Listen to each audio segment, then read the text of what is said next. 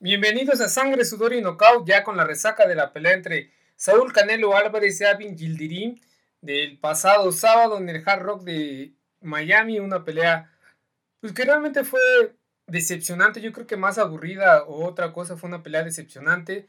El turco no ofreció ninguna resistencia. Saúl Canelo Álvarez tuvo un rival sencillo. Sabíamos que Canelo iba a noquear, pero no esperábamos una resistencia tampoco por parte del turco, que realmente no hizo nada. Decían este, los de antes a la lona y a la lana, ¿no? Parece que subió solo a cobrar, pero el que menos tiene la culpa de esto, yo creo que es Canelo Álvarez sale, toca a este rival. Él explica por qué pelea con Abnin Gildirim. Dice que la pelea mandatoria contra él era en diciembre, pero él decidió pagarle un dinero, el famoso Steve Away, que se trata de darle dinero al, contendiente en turno, al rival mandatorio, para hacer otro combate y después pelear con él. Y fue lo que hizo Canelo Álvarez, llegó a un acuerdo con Gildirim en diciembre y él dice que el ganador entre él y Callum Smith era el siguiente rival y así lo cumplió. Yo creo que aquí la crítica más que nada también tiene que ser para el Consejo Mundial de Boxeo que tiene un rival tan inferior eh, para ser el rival mandatorio. Los que vimos la pelea en México por TV Azteca, yo creo que Eduardo Lamazón lo resume bien. Es el rival número uno, pero realmente tendría que haber sido el 37.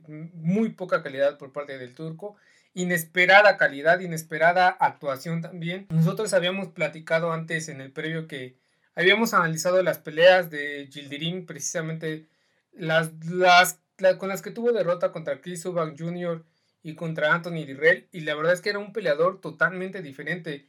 Eubank, lo manda a la lona en el capítulo número uno, y aún así él siempre fue para adelante, fue para adelante, fue para adelante, apretó todo el tiempo, y contra Canelo se pasmó, no realmente no, no hizo nada, se, solo se defendía, no atacó, siempre con la guardia en alto, pero tiró realmente pocos golpes. Hay una declaración de Canelo que dice Sí, sí sentí su pegada en los brazos, claro, porque realmente Gildirim no, atacó, no lo atacó bien, no atacó al cuerpo, no atacó la cara y fue una actuación decepcionante para la gente que fue al estadio, para la gente que lo vimos en, en la tele. Fue una mala, una, una, una mala pelea, un mal, un mal espectáculo. Y no es que se defienda Canelo, pero él es el, el, menos culpable. También es un rival que, como comentamos antes, el CMB lo clasifica muy arriba. Y la culpa, la culpa creo que, que no la tiene Canelo. Él pudo haber dicho que no quería la pelea, pero era mandatorio y le hubieran quitado el título del Consejo Mundial de Boxeo. Y, pero ahí es un poco las contradicciones que vienen, porque él antes, cuando el Consejo Mundial de Boxeo ordenó la pelea contra Gennady Golovkin, Canelo no quiso hacerla. Y yo creo que esta vez él pudo haber dicho que no. Él se justifica bien, ya lo escucharemos más adelante en la conferencia de prensa, de por qué se le da la oportunidad a Gildirim. Él dice que incluso si no hubiera sido mandatoria y si él no hubiera querido unificar y tener todos los cinturones de las diferentes organizaciones, nunca se hubiera hecho este combate.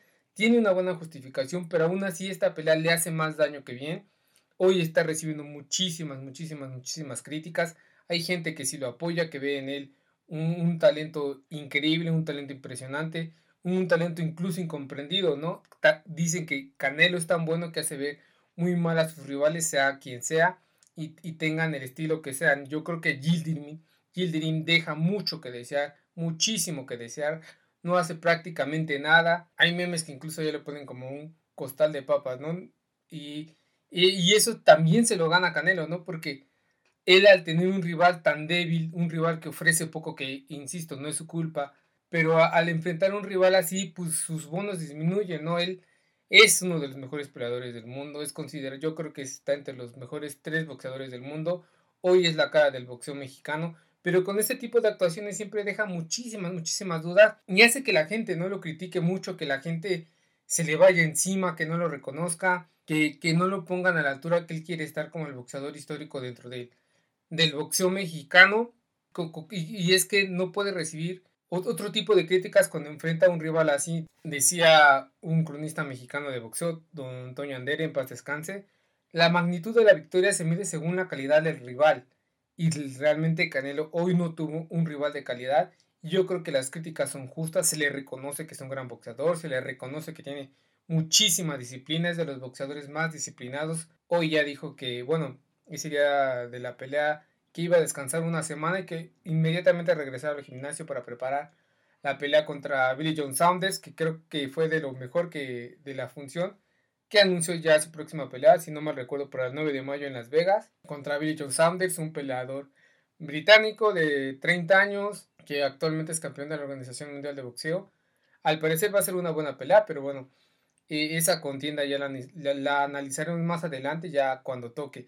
Y regresando un poco a la función, pues sí, ¿no? Canelo tiene que aguantar las críticas, tiene que saber aceptar las críticas. Él muy bien lo ha dicho, si gano por knockout, me critican. Si no gano por knockout, me critican. Si me voy a decisión, me critican.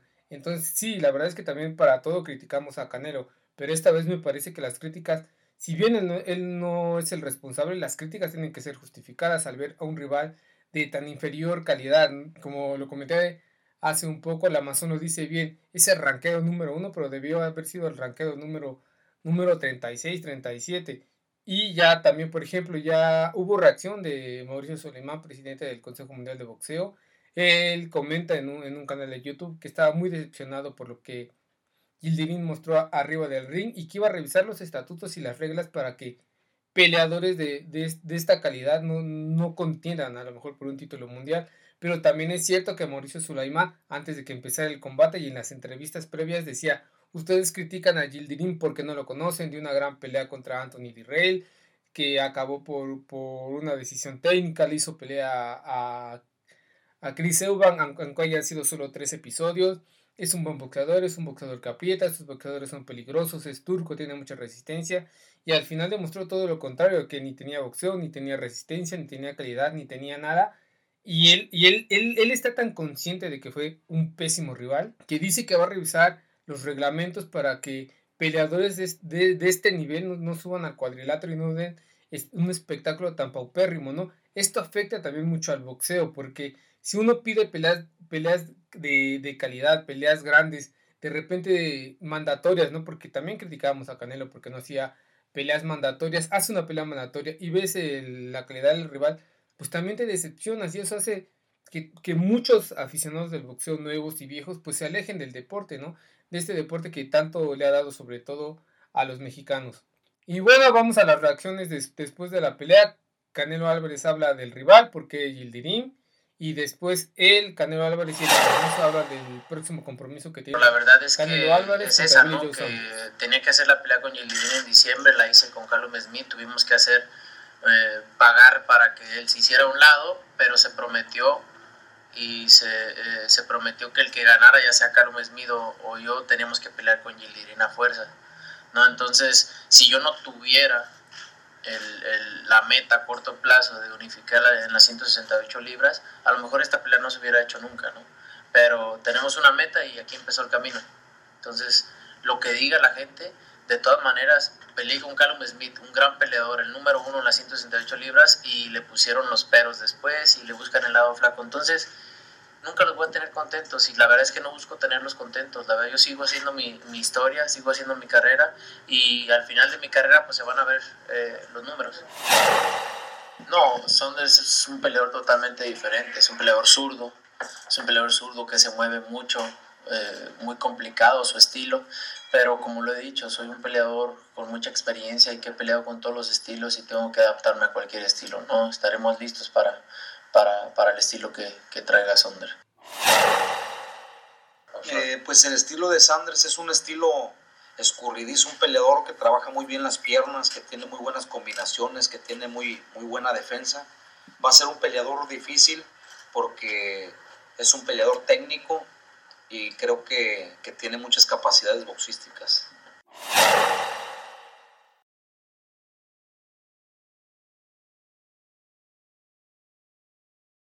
Esa fue la reacción de Saúl Canelo Álvarez y de Eddie Reynoso que hablaron un poco de por qué Gildirim y lo que esperan de Billy Joe Saunders el próximo 9 de mayo en Las Vegas.